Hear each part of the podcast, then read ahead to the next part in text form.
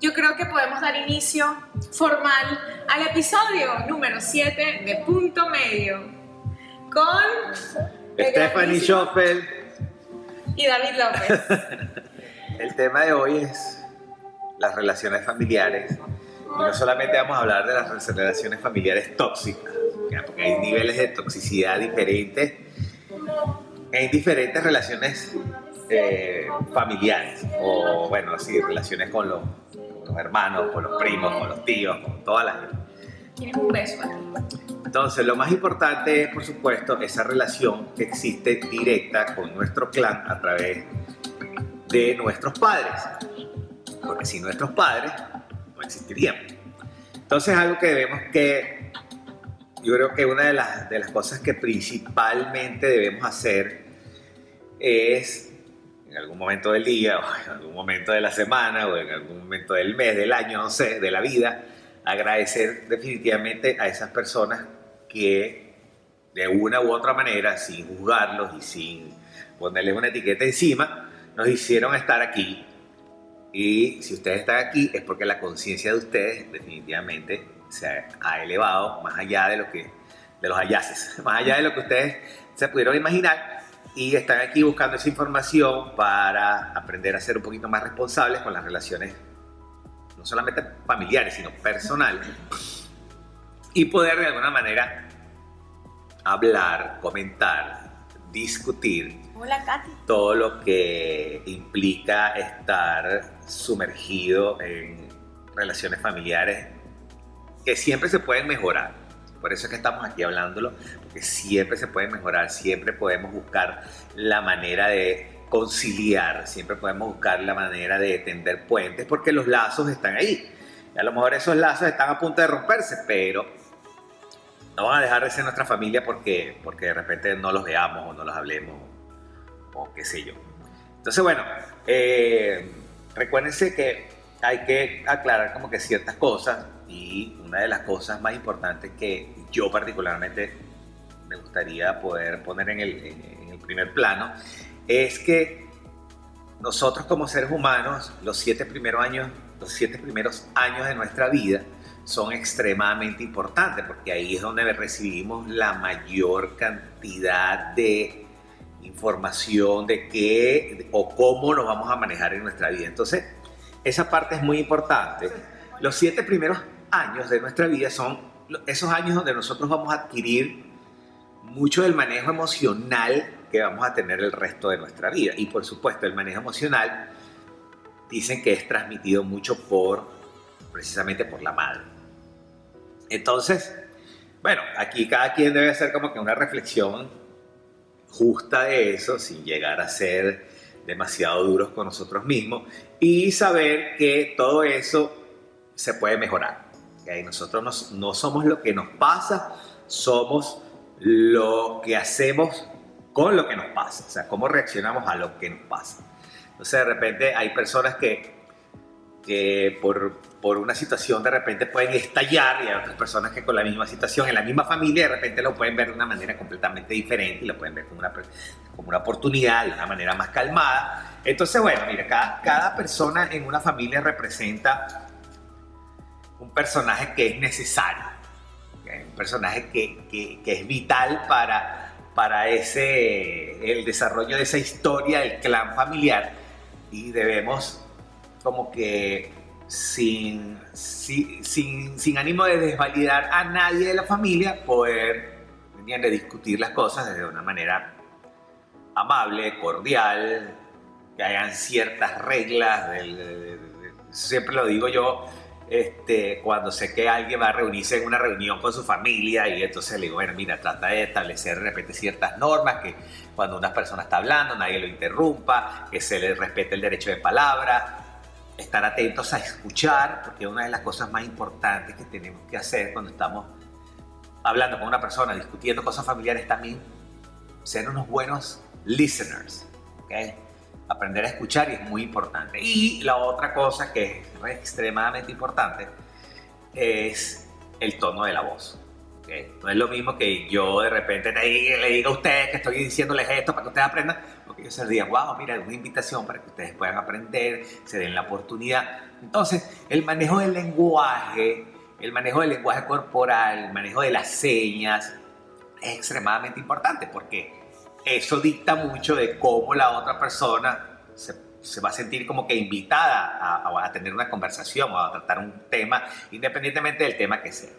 Entonces, bueno, esas son cosas que a mí me parece que son importantes, que debemos de alguna manera este, interiorizar y ponerlas en práctica porque eso nos va a ayudar a tener mejores relaciones familiares. ¿Ok? Entonces,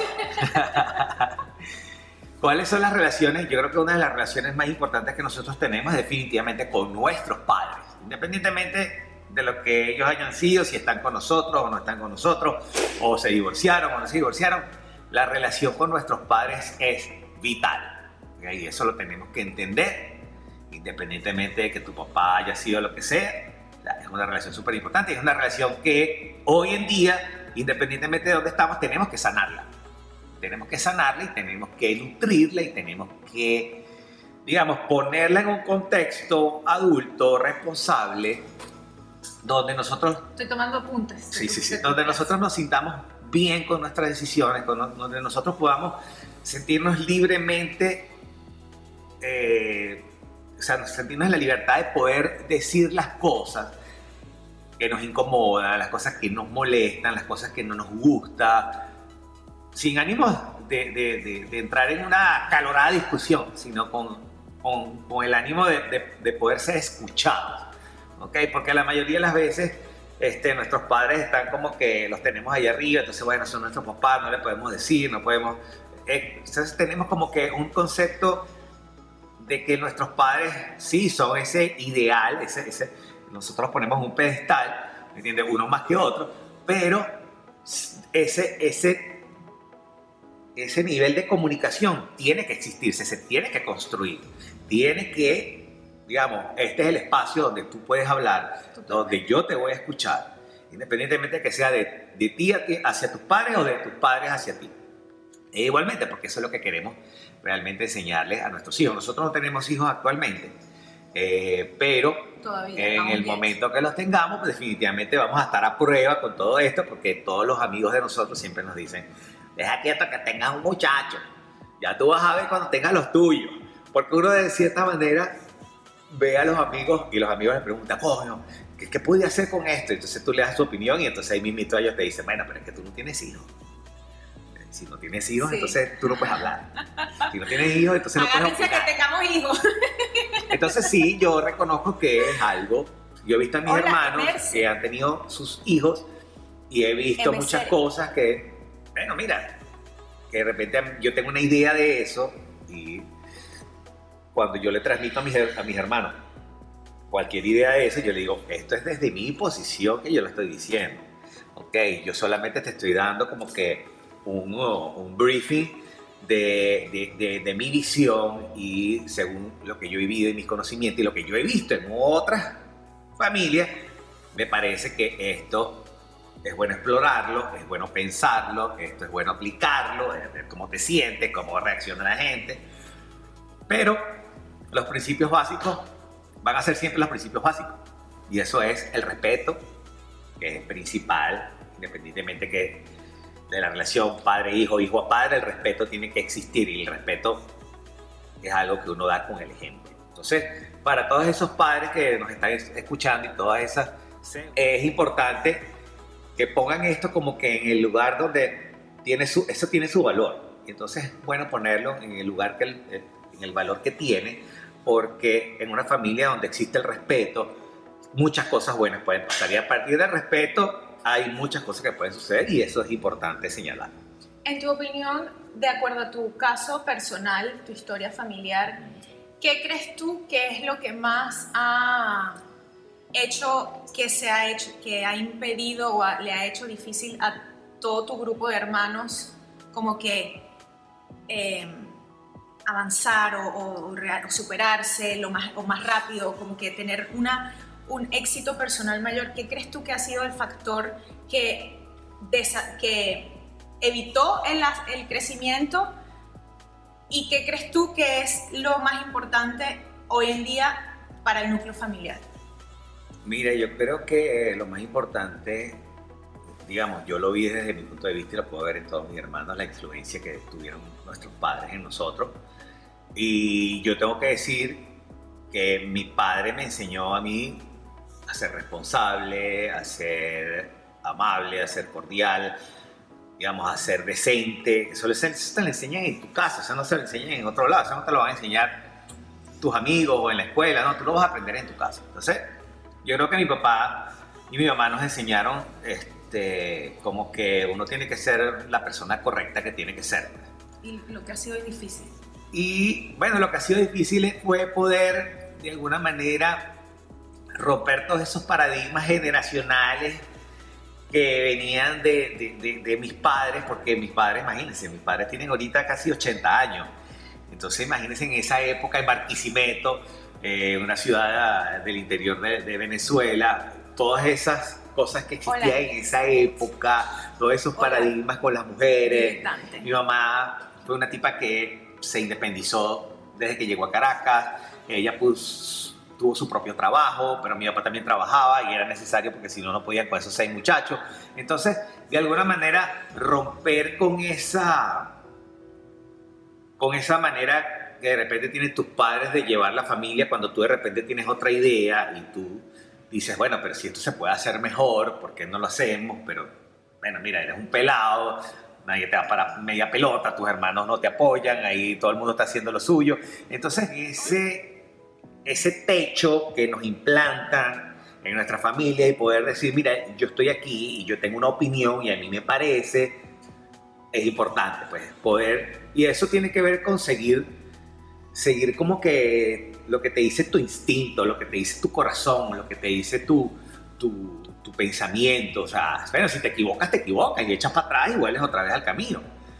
Pero yo lo digo porque, por ejemplo, yo hice todo lo que quisieron mis padres. O sea, yo estudié mi primaria donde ellos quisieron, este, fui a la iglesia que ellos quisieron, me convertí casi que cantor de la iglesia. O sea, después fui al colegio, ¿cómo se llama? Al, al bachillerato y el bachillerato, bueno, lo pasé chévere, no sé qué, hice lo mío, empecé a hacer ejercicio cuando estaba en el bachillerato, ya que en, primaria era súper inquieto también. Entonces físicamente como que yo decía, me hace falta hacer algo más, nosotros éramos seis hermanos, vivíamos en una casa muy pequeña. Este, y bueno, imagínense la energía de, esos cinco varones con una sola hembra.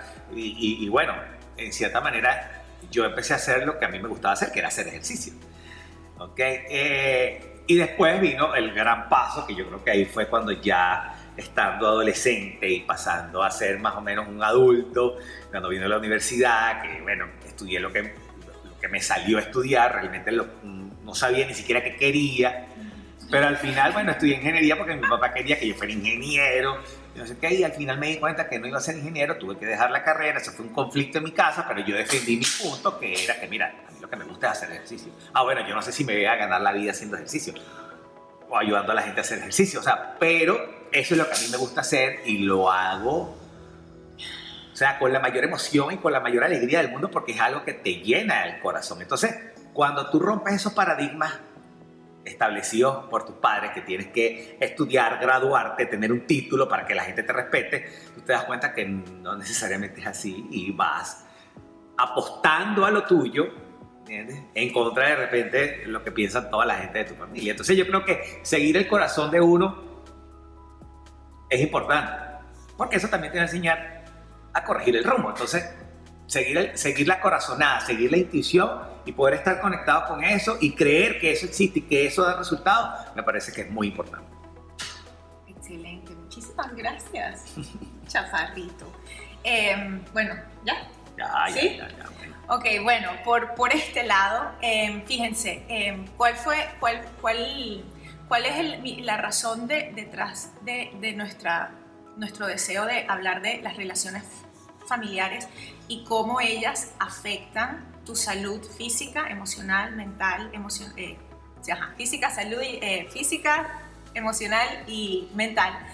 Em, porque lo que, todo lo que yo he visto y todas las personas que han venido a mí, las historias personales que he escuchado, todo lo que yo, los casos que yo he aprendido, tanto en el estudio de la psicología nutricional como en el estudio de la psicología de la energía, me doy cuenta que todas las personas que tienen un problema actual, ya sea con peso, sobrepeso, eh, desempoderamiento, sobre todo la mujer, yo que trabajo en ayudar a, que la mujer recupere su poder femenino, su energía femenina, la diosa que tienes dentro, eh, eh, me he topado con muchísimas historias que indican que como me trataron mis padres en la infancia o en mi vida, es como yo veo el mundo prácticamente. Y eso, fíjense qué similitud tiene. ¿Se acuerdan de la semana pasada? Hablamos de los traumas y vimos cómo los traumas te alteran completamente el curso total de tu vida y de tu salud física y sobre todo mental. Eh, nos damos cuenta y, la nueva información que se está dando ahorita, eh, que se está ofreciendo ahorita, es no es tanto el dinero, el colegio que les doy, el, todos los lujos o los viajes que le puedo dar a mis hijos, sino es, sino es en el cómo yo los trato, en cómo yo me dirijo a ellos, en cómo es mi relación de pareja. Eso es otro tema súper importante. Eh, si, si, hay, si, hay, mujeres que todavía, se, o sea, que hoy yo conozco personas que, que se sienten en un total, en una total desilusión porque todavía no son mamás hermana, lo mejor que le puede pasar a usted en la vida, si usted todavía no es mamá, que todavía no estés mamá, por algo todavía no es mamá, por algo, algo, algo está en tu situación actual que todavía hay que aprender, o es tu oportunidad perfecta de conocerte a ti misma. Lamentablemente todavía hay personas, mujeres que creen que teniendo un hijo se les resuelve tanto su conflicto personal, como su relación de la pareja. Y eso es falso, eso es lamentablemente falso. Eso, eso es un, si, si usted no ha resuelto su problema personal, tener hijos es otro gran problema. Y eso también es un tema que hay que hablarlo y hay que ponerlo sobre la mesa porque no se habla. Tenemos el chip, lo que dice David, tenemos, si hay chips y programas y estereotipos y patrones que nos meten en la cabeza, que ni siquiera muchas veces nos cuestionamos.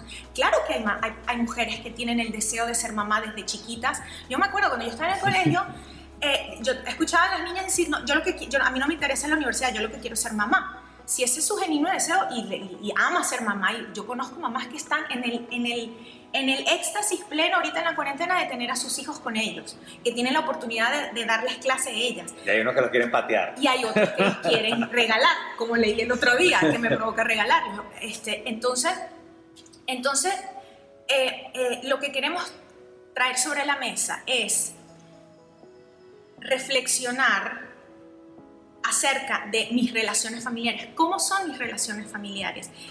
Si ya estamos adultos y ya como que ir para atrás, cambiar el pasado no se puede, ver de qué manera puedo yo orientar mi foco, mi atención hacia qué tengo que hablar que no se ha hablado. Lamentablemente, ese es otro grandísimo chip, que las cosas incómodas se tienen que callar. Para uno crecer, avanzar, evolucionar, se tiene que, en, algún momento hay que hablar sobre lo que está sucediendo, lo que es incómodo, el maltrato, eh, si hay padres aquí o, futuros padres, ustedes saben que altera la confianza en la mujer lo, lo, que daña, lo que altera, los padres que castran a las hijas, que prohíben que tengan novios, tú no tienes este, no, tú no haces esto, eh, las que, los, hay padres hoy en día que todavía le dicen a las hijas, tú eres gorda y fea. Los hijos, los papás son los superhéroes. Todo lo que dice el papá es como que, wow, lo dijo mi papá. Son verdades. Y acuérdense que los niños, cuando de 0 a 7 años, no, no conocen el, eh, como que el doble sentido. Todo es como súper literal. Porque acuérdense que los niños no manejan las ondas alfa y beta, solamente delta y teta que son las del hiper, eh, eh, lo, de, eh, lo, de, aprendizaje maximizado, el, que están en estado de hipnosis. Los niños literalmente se encuentran en un constante Por estado eso que dicen que son unas, unas Son unas antenitas. Entonces, lo que no se había tomado en, en consideración hasta ahorita era que los padres pensaban que porque discutían en un cuarto y, nadie, y los niños no escuchaban la conversación, los niños no se iban a enterar de la mala relación o el pedazo o el rolitranco de de, escándalo que hay entre mamá y papá, y como porque ellos son inteligentes y lo esconden y, se encargan de no discutir en frente de los padres, no sirve, de, en frente de los hijos, no sirve de nada, porque resulta que los niños tienen las antenas más poderosas más que los adultos. Los adultos nos desentenizamos cuando crecemos por todos estos estereotipos y todos estos tabús y todos estos programas. Los niños tienen la, sensibilidad a la flor de piel. ¿Cuál es la sensibilidad? La energía. Y la energía, gracias a Dios y a la Virgen y a todos los santos, con la energía uno no puede mentir. Entonces, tú puedes, los padres pueden perfectamente esconder sus conflictos de pareja, pero ustedes creen que no se siente la energía del caos? Si yo cuando yo, o sea, cualquier persona siente, ustedes no entran a un lugar y de repente dicen, verga, que hay una vaina rara. Esa es la energía, esa es sus entrañas. Si hay algo que usted tiene que confiar, es en su gut, en sus entrañas. Ese es el verdadero conocedor de ti, de tu persona. Entonces, queremos hacerle caso a lo que nos dicen los papás, ahora te vas a casar con ese. díganme las familias donde todavía los padres le ponen a los esposos a las hijas. Esos son los patrones que tenemos que romper. Ahí esas son las hijas que tienen que decir, ¿sabes qué? No lo acepto. Mi vida es mi vida. Tú no me pariste a mí para controlarme, que esa es otra mala, malentendida. Programación, una programación. Que los creen que los padres son propiedad de ellos. Lamentablemente no es así. O que yo voy a criar a mi hijo para que luego me cuide a mí de grande wow, usted está desaprovechando totalmente. hay, muchísimas programaciones. Tanta cosa sustanciosa y, rica en la vida de, cuando nos planteamos esos programas. Y, y es, los programas no son malos. Malo es cuando tú te das cuenta que tú no te gusta, no te gusta ese patrón que estás cumpliendo y lo sigues haciendo. ¿Ok? Y eso es lo que queremos invitar también, a que en el lugar donde se encuentren, ¿Qué puedo yo hacer para mejorar? Y no seguir en la circularidad, porque tenemos que reconocer que en muchos aspectos estamos dando círculos una y otra vez. Muchas, las mujeres nos tenemos que, tenemos que abrir los ojos de que de repente vemos si el tipo con el que estamos está constantemente criticándonos, oye, pero entonces, ¿será mejor que nos separamos? ¿Será mejor que cada quien por su lado? Y si los padres creen, yo claro, yo sé que entiendo que ustedes no son padres, ustedes no saben lo que dicen, pero si todavía hay personas que creen que vamos a mantenernos juntos cuando nos odiamos, papá y mamá se odian, pero dicen vamos a quedarnos juntos por el bien de nuestros hijos, ahí le están haciendo recontra mega 10 mil veces peor. Porque entonces los niños crecen con la idea de que la relación es como es la relación de mis padres. Y si tienen una relación disfuncional a nivel personal como pareja, es lo que van a copiar, entiendan algo. Somos copias exactas de nuestros padres hasta que despertamos, hasta que identificamos. Sobre todo, aquí hay una pregunta fantástica que es una clave fenomenal en, darte a entender cuál es, tu cuál es tu posición y cómo es tu relación con tus padres. Si yo te pregunto a ti, ¿cómo, es, cómo has perdonado a tu mamá? ¿Has perdonado a tu papá? De corazón. De corazón. Si tu respuesta es sí, de inmediato, claro, entonces usted está perdonado, usted ha perdonado a su mamá y usted está perdonado, ha perdonado a su papá. Si hay un instante de, hmm, entonces ahí hay mucha masa, que, que, mucho jugo que sacar. Porque, y, y lo más interesante es, los que más critican a los padres, los hijos que más critican a los padres son los que más se parecen a los padres, son las copias de los padres. Entonces, el ver cómo es mi relación con mi mamá o ver cómo es la relación con mi papá, me da muchísimo, me entrega a mí muchísimo poder de ver esto quien yo soy. ¿Es porque lo vi de mi mamá o es porque yo realmente lo quiero ser?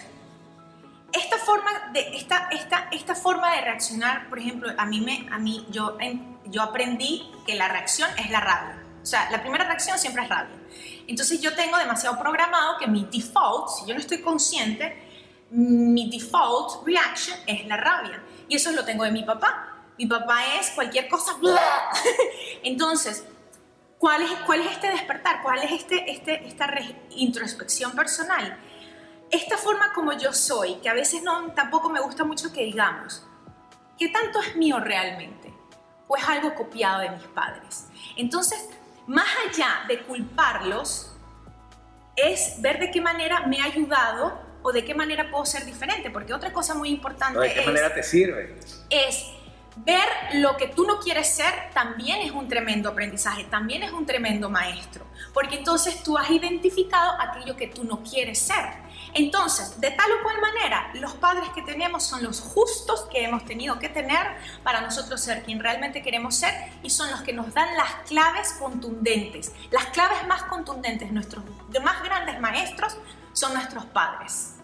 ¿Ok?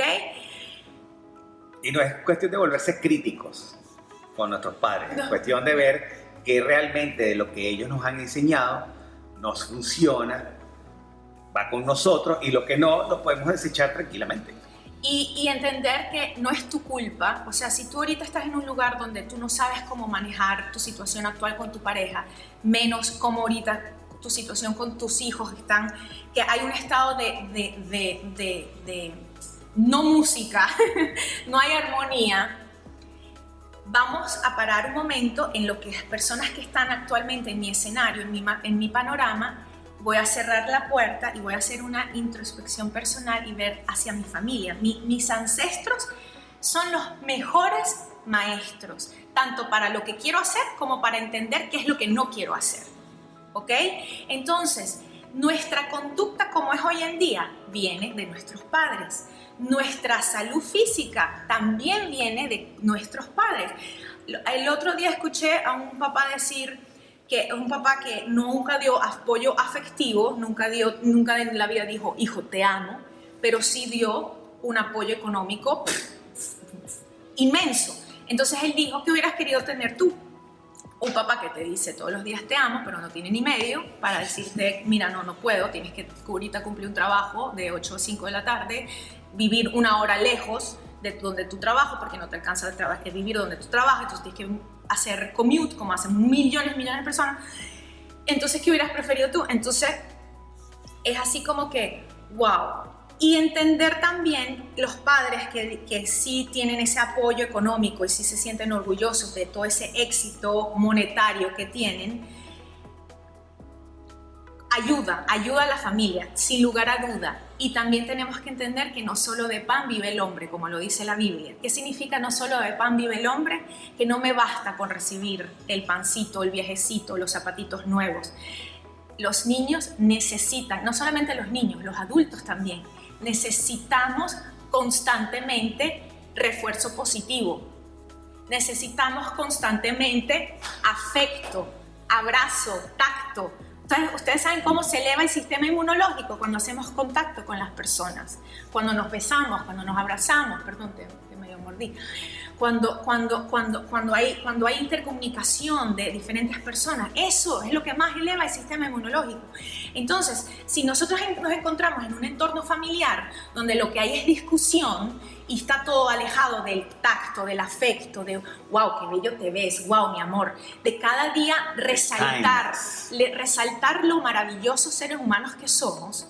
Si eso no se lleva a cabo, puede sonar muy rosa, pero les lamento decir que va a haber una alta probabilidad que como de, adultos va a haber problemas o de diabetes o del corazón o problemas de sobrepeso o problemas las mejores, sobre todo las mujeres con los, estos, estas eh, condiciones inmunes, la fibromialgia, la lupus, eh, ahorita hay una condición severa de, de dolor en el cuerpo. Este, todas estas alteraciones in- inmunes, condiciones inmunes, ¿cuáles son las, ¿qué significa la condición inmune? Que tu propio sistema inmunológico te empieza a atacarte a ti misma. Este, O sistemas inmunológicos debilitados completamente. la raíz, la raíz es en un entorno familiar disfuncional que no se ha sabido reparar, no se ha sabido hablar. Y eso queda, ese, ese, ese, ese monstruico queda. Entonces siempre el- el- la falsa calma, ¿no? Yo, yo, eso, yo, crecí con, yo crecí con esa, fa- una tensa calma. ¿Todo está bien? Mm, bueno, hola, sí. No, pero por dentro es un desastre. Entonces, eso es lo que, lo que los invitamos a, a ustedes a, a- a- a recapitular, a indagar, a ver, ¿qué, qué esto es cosas, esta persona, ¿quién soy yo? ¿Realmente soy, soy yo eso? ¿Quiero ser yo eso? ¿Quiero seguir yo siendo eso? Y nos vamos a encontrar muchas cosas que, wow, esto no, esto es de verdad, que esto es de mi mamá. Y no es para criticar, no es para rechazar, es simplemente para celebrar que te has dado cuenta que hay una manera diferente de ser. Y yo creo que de eso se trata. Entender que no es tu culpa, pero sí es tu responsabilidad, tanto como hija, de sanar, de sanar tu relación con tus padres. Mira, hermana, si hay algo poderoso en lo que respecta a tu feminidad y tu poder personal como mujer, si usted sana la relación con su mamá, wow, usted tiene un camino espectacular por delante. Porque conflicto con la mamá, rabia con la mamá, las mamás las mamás que, por ejemplo, tampoco tienen ese poder femenino, ese poder personal, las mamás que tienen ya 50 plus y todavía tienen actitudes muy juveniles de como querer llamar la atención, no han sanado su princesa interna, no han, no, permitido que la princesa se convierta en reina. Nosotras las mujeres pasamos cada 10 años, cada década, cambiamos de arquetipo y vamos pasando de princesa a reina. Entonces, cuando una mujer que le, le, pertenece ya el, arquetipo de la reina, cuando la, es la reina, la reina ya no le, le importa un pipote lo que piensen los demás. La reina se cree reina y se siente en su trono orgullosa de lo, que, de lo que hizo, de lo que ha dejado, de, de, quién es como persona, del rey que tiene a su lado. O si no hay rey, está satisfecha que no tiene, que no necesita o que no tiene ningún rey. O sea, no está, no está en un lugar de debilidades, de, de sentirme menos. Ese es, una, ese es el arquetipo nutritivo de la reina. ¿Cuántas mujeres, cuántas mamás todavía no han sabido sanar su relación con su propia reina y tienen hijas que sí son niñas, que sí son jóvenes y compiten con las hijas. Entonces, ahí decimos como que, wow, o sea, se supone que la mamá tiene la experiencia, tiene la madurez, hello, muchas mamás que, que, quieren ser mamás, que todavía son muy niñas. Yo creo que eso también está cambiando, de que las mamás ya ahorita, el interés de que yo necesito tener mi vida, cumplir todos mis 20, 20, 21, 29 completos, lo necesito yo sola. De mis 30 hasta el 37, 38, bueno, ahí voy a empezar a, considerar este, tener hijos y a las mujeres que están en ese plan las aplaudo. Eh, aplaudo a las mujeres que todavía quieren conocerse a sí mismas antes de, de, tener hijos. Y, ese es el asunto. El asunto es que, que, ¿cómo es mi relación con mi mamá? ¿Cómo es mi relación con mi papá? ¿Fantástica? Ah, bueno, buenísimo. ¿Qué paso siguiente puedo ahorita yo hacer? Me, no me siento bien como soy con mamá. Bueno, ¿cómo fue mi mamá conmigo? O sea, atar cabos. Los cabos están, lo que dije el otro día. Es cuestión de atarlos. Y, y a medida, otra cosa súper importante, a medida que nos conocemos a nosotros mismos. Por eso el autoconocimiento es tan fundamental, porque nos vamos desprendiendo de todas esas basuriñas que nos han querido meter en la cabeza, como por ejemplo el clásico, el de que si tú no, si tú, las, las, mujeres, las mujeres que no se han casado y que todavía no tienen hijas, que las tildan como, este se va a quedar solterona. Que te sepa ¿A usted sabe qué? Si usted no ha querido tener hijos o si usted no ha encontrado la persona ideal, ¿qué importa? Porque, porque la sociedad te dijo que uno tiene que ser mamá a los 20 o a los 30. O, esa, o, la familia. O es algo que has visto en tus familias también. Todas se han casado a los 20 y todas han tenido hijos. a los 20 años todavía Todavía hay muchas cosas que no sabes, hay muchas cosas que, de ti que no conoces. Que no, y más cuando creen que yo voy a tener un hijo porque yo tengo un problema con mi la comida, tengo un desorden alimenticio gigante, no sé cómo hacer. Ah, pero un hijo me va a resolver eso. O tenemos una relación, eh, eh, hay una relación pésima entre los papás. Ah, no, pero entonces un hijo lo resuelve. Va, nuestra relación va a mejorar. No, bueno, la, mayoría de las veces el hijo potencia la resolución de los problemas. O sea, él te va, te, óyeme, te va a llevar al conflicto, pero al final independientemente de donde usted esté o el problema que tenga, el problema esconde detrás, detrás de ese problema, detrás de ese conflicto, definitivamente está también la solución del problema o del conflicto. Entonces, si usted tiene un hijo con una persona donde no tiene una buena relación y usted no tiene una buena relación con usted, con misma, bueno, agárrese porque cuando tenga el hijo va a tener que verse más, digamos, in a hurry, como dicen los americanos, en tratar de, de resolver esos esos issues o esos puntos, porque al final todos estamos en esto. Y a mí me encantan los, los psicólogos y toda esa rama de, expertos, de verdad, en expertos en familia, eh, los que dicen eh, que son los hijos que educan a los padres. A mí me encanta eso. Este, y yo también creo que, que si hay un ser sabio que, debe, que sabe cómo es, son los niños. Entonces, tener una actitud como mucho más este, observadora. Observadora eh, y no de que el papá es el que tiene que saber todo. Y, y lo que, y, o sea, lo que, lo que creo también que es importante es que el, el, el camino a la transformación, sea cual sea, es reconocer, que es lo que hemos estado diciendo, Rico. ¿Cómo uno reconoce? Indagando, cuestionándose, viendo, preguntándose. Reconocer el estado actual. Y luego dar paso dar algún paso, porque si no nos, si no nos vamos a volver quejones, porque entonces nos quejamos una y otra vez, pero, sin hacer nada. La situación cambia. Ahí, ahí estamos en la circularidad y ahí no se nos puede pasar la vida.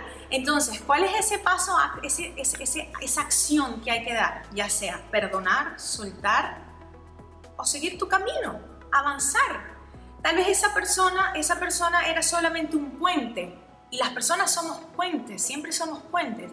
Y, también darse un poco de, de, reconocimiento de que si esta otra persona te está diciendo ya no quiere estar contigo, es como que entonces que es gracias, te agradezco que, que seas tú quien, quien, quien, impulse la ruptura, porque efectivamente va a haber otra persona mejor. Si, si a usted se le están cerrando las puertas, es porque hay otra puerta más grande que es para usted.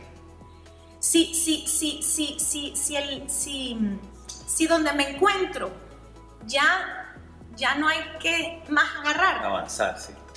Avanzar avanzar es, el, es lo riquiquito, el cambio es lo riquiquito. Esas personas que, que, tienen 10 años siendo exactamente igual, todo exactamente igual, pienso igual, el mismo cassette, digo lo mismo.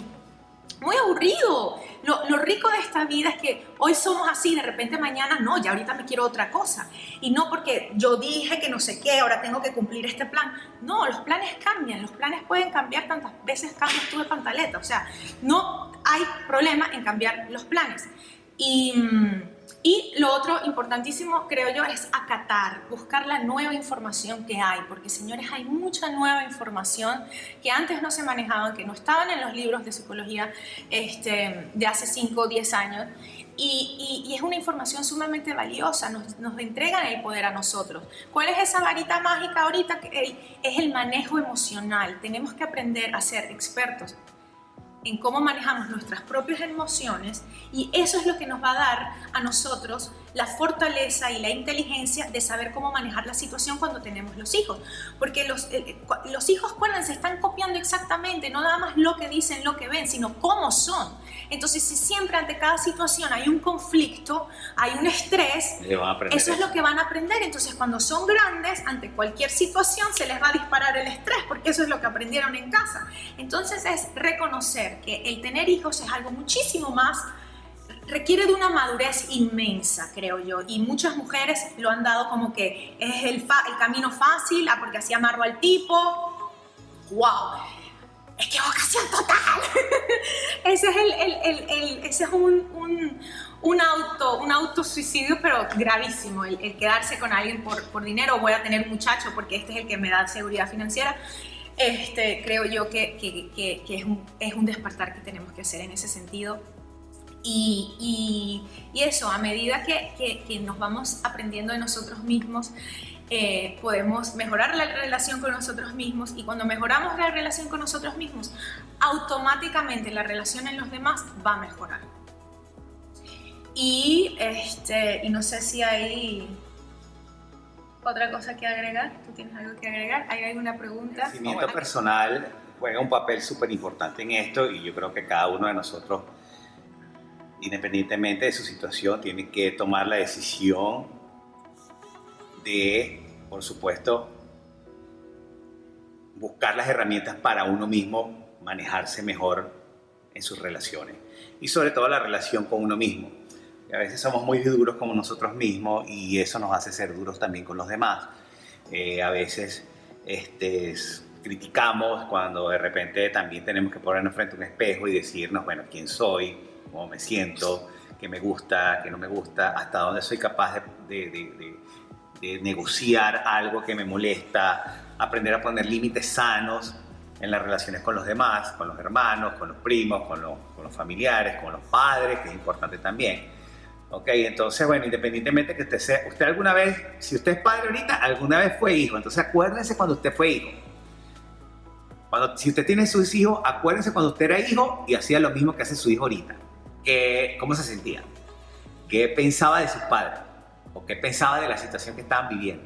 Entonces, esa reflexión es súper importante porque yo creo que muchas veces los adultos eh, nos olvidamos de que una vez fuimos niños, de que una vez nos estuvimos en esa posición que tenemos a nuestro hijo ahorita y definitivamente si nos recordamos un poco cómo nos sentíamos, podemos de repente ajustar un poquito el comportamiento, la relación con ese hijo, porque a veces las relaciones, tienen tres hijos y las relaciones con los tres hijos son totalmente diferentes.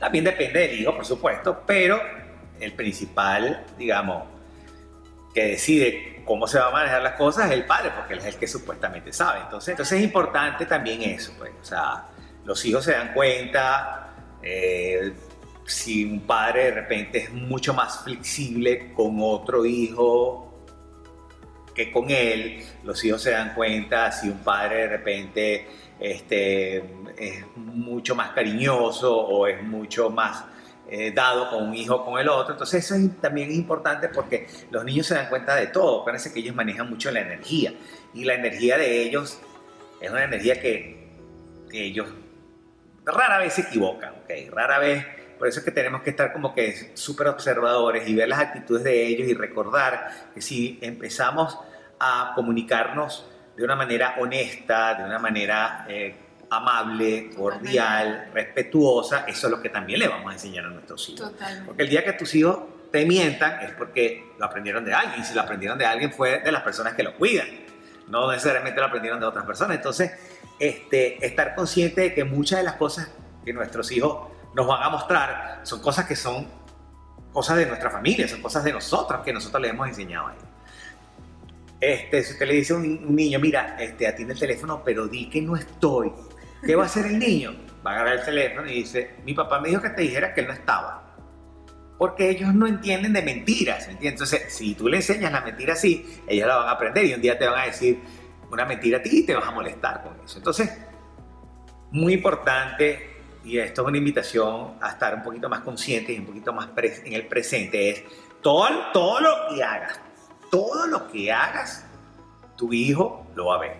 Y lo que no hagas también, lo que callas, si, si estás en silencio porque acabas de discutir con, con tu mujer y están por dentro queriéndose asesinar y cuchillar, pero no dicen nada, a simple vista pareciera no pasar nada, pero es lo que tenemos que entender, que los niños se leen la energía, sienten la energía, son esponjitas, y, ah, ellos, y van a entender, ay, aquí mi mamá no se siente bien, ¿qué va a hacer por automatismo? Me voy a sentir mal yo también, voy a entrar en conflicto yo también. ¿Cómo, cómo esto, esto que siento, ¿qué es esto que siento? Oh, peor. Entonces empiezan Piensan que es su culpa. Em, exactamente.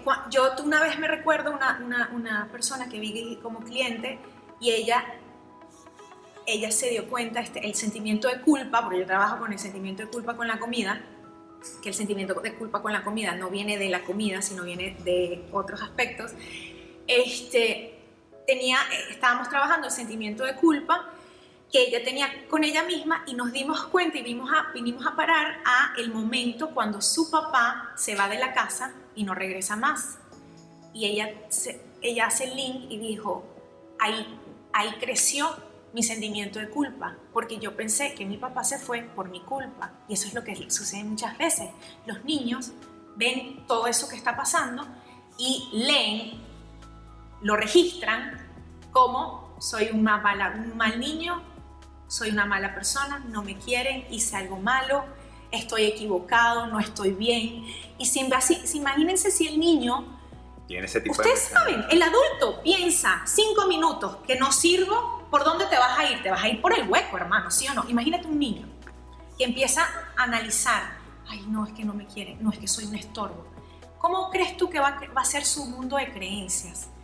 ¿Cómo crees tú que va a ver el mundo? ¿Qué crees tú, qué, lentes crees tú que va a tener a la hora de salir al mundo real? Va a ver un mundo completamente contaminado.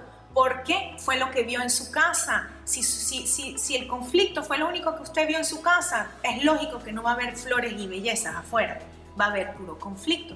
Entonces es entrar en, en esa conciencia de que no nada más es lo que digo, es lo que doy, la universidad que doy, el Princeton, el Harvard, el título que doy, es cómo yo me manejo, cómo soy yo como mujer enfrente de mis hijos, cómo soy yo con mi relación de pareja. Si, si, si, si, si la pareja está constantemente discutiendo y no se llevan bien, eso es lo que los hijos están copiando, eso es lo que la hija, yo me di cuenta, los hombres que yo tenía eran copias de mi papá. Este, y, y, eso es lo que hacemos, las mujeres terminamos buscando tipos que se parecen a cómo fue nuestro papá. Entonces, si tuvimos un papá que nunca nos validó, que nunca nos aceptó tal y como somos, nos conseguimos con par de idiotas que nos maltratan, nos dicen, necesitas estar más flaca, estás muy gorda, bueno, ¿y, y tú qué crees que tú eres? Que no sé qué. Me explico. Entonces, entonces es como que, oh my goodness, de verdad la pelota está en mis manos. Es en cómo soy yo como persona, cómo me trato a mí, si yo reacciono, si me molesto a cada rato, si, si, si, si digo, ¿por qué? Porque yo digo. Después no se pregunten de por qué viene la rebeldía en la adolescencia, esa búsqueda de libertad. Y, y, bueno, yo creo que este tema podemos hablar y hablar. Pero bueno, ya, ya creo que, que hemos dado como que ciertas pistas de, de muchas cosas que Si hay, algún tema que a ustedes les llama la atención, por favor déjenos saber porque con gusto podemos profundizar. Este, y, y sí, yo creo, perdón, te interrumpí. No. no, no, digamos que lo importante acá es poder reflexionar sobre eso. Eh, si usted es padre ahorita, trasládese un poquito cuando usted era hijo y si tiene hijos, aproveche ese momento de ponerse en el lugar de sus hijos y poder decir, bueno, mira, ¿cómo, cómo me verán mis hijos? O pregúntele a sus hijos. La mejor manera de, de, poder este, tener una idea de qué es lo que está pasando es precisamente hablarlo, hacer las preguntas correctas, este, aceptar lo que, aceptar lo que dice el niño independientemente de lo que diga y escucharlo realmente. ¿Me entiendes? Para poder tener una visión diferente de las relaciones personales que tengo, sean relaciones de lo que sea, padres a hijos, esposos, parejas, este, entre hermanos, todo ese tipo de cosas. Y una de las cosas yo creo que definitivamente una de las cosas que más ayuda es el respeto por uno mismo y el conocerse a uno mismo. O en la medida que nosotros nos sentimos que nosotros podemos ser nosotros mismos, ¿ok? Y tener ese espacio donde nosotros podemos digamos, llamar la atención y poder expresar lo que sentimos es una de las cosas más importantes que te ayuda con tu poder personal. Y eso nos lo merecemos todos los seres humanos. O sea, no hay nadie que te pueda decir, no, no, tú no tienes derecho a hablar. No, yo sí tengo derecho a hablar. Y tengo que hablar y quiero hablar y lo voy a hacer. Les guste o no les guste, lo van a escuchar porque esto es lo que yo siento. Y lo que yo siento es más importante de, cualquier otra cosa. Entonces, eso es importante. Total. Que, eh, em, por ejemplo, ¿Qué, es despertar? Venir de un lugar de, coño, no, todavía no tengo hijos, todavía no tengo marido, ni ¿qué voy a hacer? Voy a quedar soltera. Y entonces luego viene mi tía, mi abuela, y me ladillan, y ay, no, qué fastidio, no sé qué. O sea, el, el quedarse en la queja es el problema. Entonces, o de realmente darse cuenta, ya va, pero yo ni siquiera me, quiero tener hijos, ya esto es, esto, esto, por, por la presión de la gente, me siento presionada, pero esto no es un problema mío. Entonces, regresa ese rollo para afuera y dice, ¿sabes qué? No, no, te lo permito, si no he tenido hijos es porque no, no, he tenido, no ha sido la oportunidad. El tiempo, el tiempo es perfecto, ¿ok? El tiempo, el tiempo, como dicen, el tiempo de Dios es perfecto. Y, y reconocer que tener hijos es una gran responsabilidad. Y si usted todavía no se conoce, usted todavía tiene la oportunidad de decidir, mira, todavía no tengo hijos, ¿cuándo voy a tener hijos? Cuestionarse qué tanto me conozco, qué tanto es mi relación de pareja, qué tanto, qué tanto, qué tan, qué tanto soy yo realmente, qué, tanto me permito ser yo de manera auténtica. Porque eso es lo que vamos a traspasar, vamos a traspasar absolutamente todos. Entonces eso es como que una responsabilidad que, creo yo que hay que asumir. Y, los hijos no son para resolver el problema. Este, eh, yo una vez iniciando, iniciando mi trabajo, este, había, vino una muchacha que tenía un severo desorden alimenticio había rastros notables de deficiencia en salud, o sea, no se veía bien, y estaba queriendo tener hijos. Entonces yo por dentro decía, oh my God, ¿cómo alguien con tanto conflicto personal quiere, puede siquiera pensar en, que un hijo es una solución? Este, y, bueno, es, como de verdad ponerse, caerse en cuenta de muchas cosas que nos han dicho hasta ahorita, no es verdad. Em, y ese, eso de que porque es familia te lo tienes que calar. Si hay maltrato en tu familia, usted está en todo su derecho de pintarlo Pintarse de colores. Pintarse de colores, ¿o yo? Mira, aquí hacen una pregunta muy interesante. ¿Cómo manejar tener un hijo que requiere de mayor atención? Puede ser porque tenga alguna condición. ¿Cómo liderarlo con los otros hijos? Es importante hablarles y ponerles en contexto. Mira, este, los hijos entienden perfectamente cualquier otra condición de, sus hermanos. Yo creo que lo importante es hablar sinceramente, no esconderles nada, porque esconder información es casi como mentir. Totalmente. Y eso lo, vas a tener que siempre, o sea, siempre vas a tener que justificar, o sea, siempre vas a tener que volver a mentir sobre la mentira que estás metiendo. Entonces, yo creo que lo ideal es siempre hablar francamente eh, hablar sinceramente y una de las cosas que yo creo que es más importantes, que también es importante, es por supuesto enseñarles a los niños el amor incondicional. Los niños ya nacen con eso. Y yo creo que uno de los mayores conflictos que los niños vemos es cuando el amor incondicional no existe. Entonces, yo creo que eso es parte importante también de enseñarle a, todos los hermanos el amor incondicional eh, de la familia, de, este, ese, ese, cuidado que tenemos que tener en apoyarnos, en estar, en decirle, mira, yo no estoy de repente de acuerdo con lo que tú piensas, pero sabes que yo te apoyo porque ese es tu pensamiento y si tú estás seguro de eso, mira, o sea, lo que yo pienso realmente no tiene nada que ver. Entonces, poder darle esa individualidad a cada uno y decirle a cada uno, mira, primero que son hijos de Dios, segundo que son perfectos como son, ¿ok? Y tercero que están aprendiendo, darles, y darles esa ventana para que ellos se sientan en la mayor confianza posible de poder tener una buena comunicación con sus padres, con sus hermanos, con sus amigos, con sus familiares, en su escuela, en todos lados. Y otra cosa que me parece importante es no catalogar. Este, aquí estamos en un mundo donde nos encantan que nos pongan el sello de este tiene déficit de atención, este tiene no sé qué, este es bipolar, este es así, este no sé qué. Y sí, puede que en ese momento tus estudios, o sea, cuál examen que te haya o cuál experto te haya dicho que te... Que, pero eso no significa que va a ser para siempre. Todo es cambiable. Y más ahora que tenemos esa información a nivel genético, la determinación genética es historia del pasado. Ahorita hay una nueva ciencia que indica que depende de lo que tú haces cada día, es cómo va a ser tu activación o desactivación a nivel genético, a nivel de, de, qué, qué genes se activan y qué se activan. No viene por tu predisposición genética, viene lo que viene en tu entorno. Entonces quiere decir que todo es cambiable, todo es mejorable.